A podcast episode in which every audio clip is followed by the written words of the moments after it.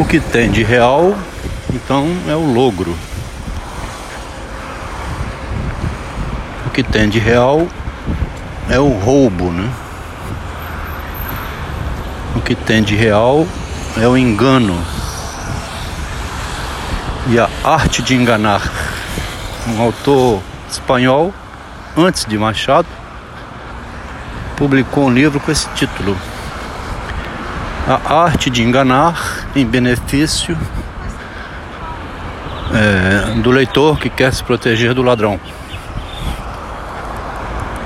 Tem uma inversão nessa frase, né? Eu vou te ensinar você a enganar para você se proteger do engano. Pois sabendo enganar, é mais difícil um pouco que alguém te engane. Isso é uma teoria, né? Porque quando eu vou tentar enganar alguém, eu posso, na verdade, ser enganado por esse alguém. O que tem de real da impressão, então, revendo aqui agora, né, nessa perspectiva, o que tem de real que o Machado vinha tentando mostrar e não conseguia, que tem de real na relação humana é, é o logro, né? Não conseguia, não. É, não é compreendido, né? O leitor vai no objeto esquece que no objeto está o engano do sujeito. Né? Ele vai focado no objeto, esquecendo que no objeto está o engano do sujeito. A língua portuguesa, por exemplo, fala que a oração sem sujeito não tem sujeito e a criança acredita. O estudante também vai por aí quando na verdade tem um sujeito sim, porque sem um sujeito não haveria aquela oração sem sujeito. Né? O Machado está muito antes da gramática do estruturalismo e talvez por isso, né? Ou não, porque também vai saber por quê, né? Que ele não foi compreendido. Porque a objetificação excessiva da realidade também já existia antes do Machado, né? O objeto humano é a imagem, né? Na Idade Média ficou mil anos havendo morte em função da imagem. já existia o engano, né? O logro. Então vou sustentar essa posição aqui para ficar em torno dela, para não devagar muito, de que o real, então, seria a linguagem que engana, né? Assim como aparece no Bibliômano, que aí está então no realismo, onde ele diz que a pessoa não vai encontrar nada fora da palavra, né? Nenhum objeto real empírico. Ou seja, o real então estaria nessa facilidade da linguagem, nesse recurso, que é falar sem nunca tocar o real. E ao mesmo tempo ser assustador, né? Mesmo nunca tocando o real, é assustador, pela hipótese de que é, a ausência de Deus é mais divina que Deus. Né? A ausência de Deus é mais real que Deus. Se Deus aparecesse, se Jesus Cristo aparecesse hoje, comprovadamente sendo Ele, é, a doutrina que impregnou a humanidade é maior que Ele. Nem Ele conseguiria desfazer o que Ele criou, o, aliás, o que criaram em nome dele, né? Do mesmo modo que se Freud aparecesse revisando as coisas, ou sei lá, como ele fez da, na obra dele. Ele não conseguiria mais porque já está instituída e nem o próprio Freud conseguiria desqualificar o que ele fez. A gente fica então situado em torno de um grande, enorme paradoxo, né? É uma loucura isso, que é até no cotidiano. Você xinga uma pessoa, falou, já não consegue mais voltar atrás se o outro lado não quiser reconhecer ou perdoar. Se quiser insistentemente explorar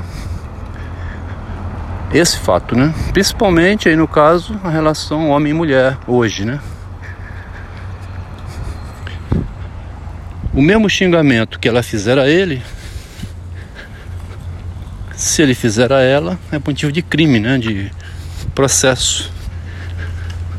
A Lei Maria da Penha cobre somente o lado feminino. Se a mulher xingar o marido do mesmo nome, ele não pode abrir um processo contra ela, né? Então a gente fica numa situação colocada pela linguagem que é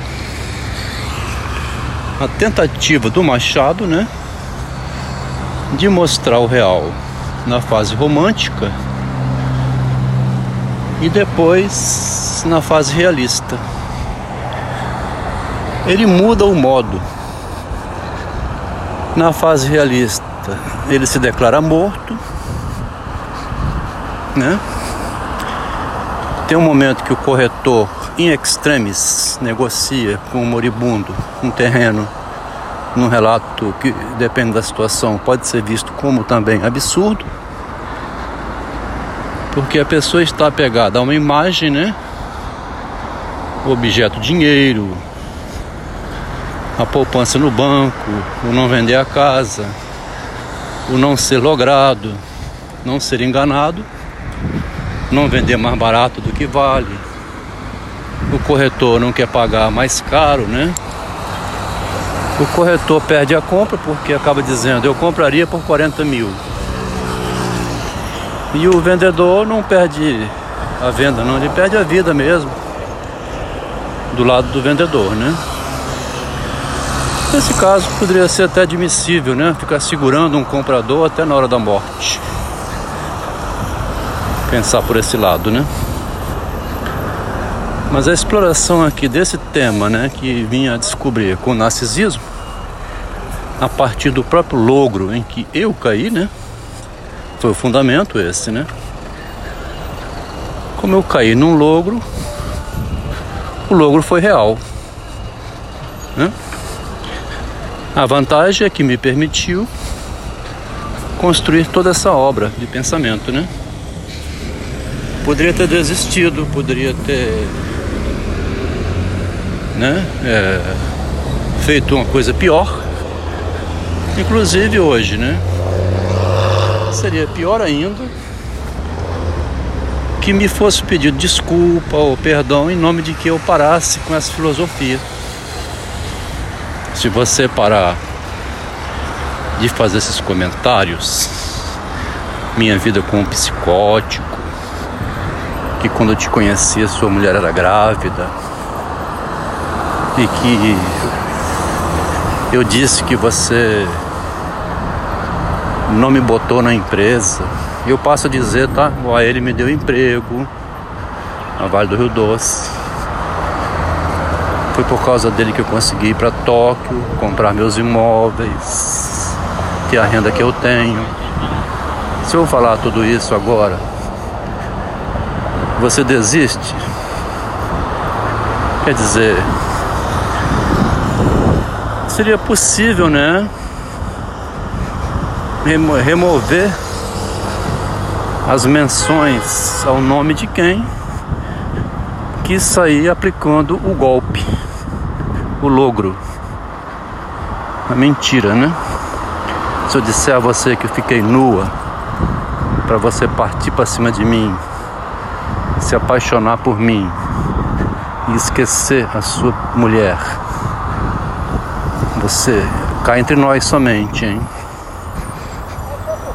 Se eu disser para você admitir, né, que não estava admitindo isso como um golpe.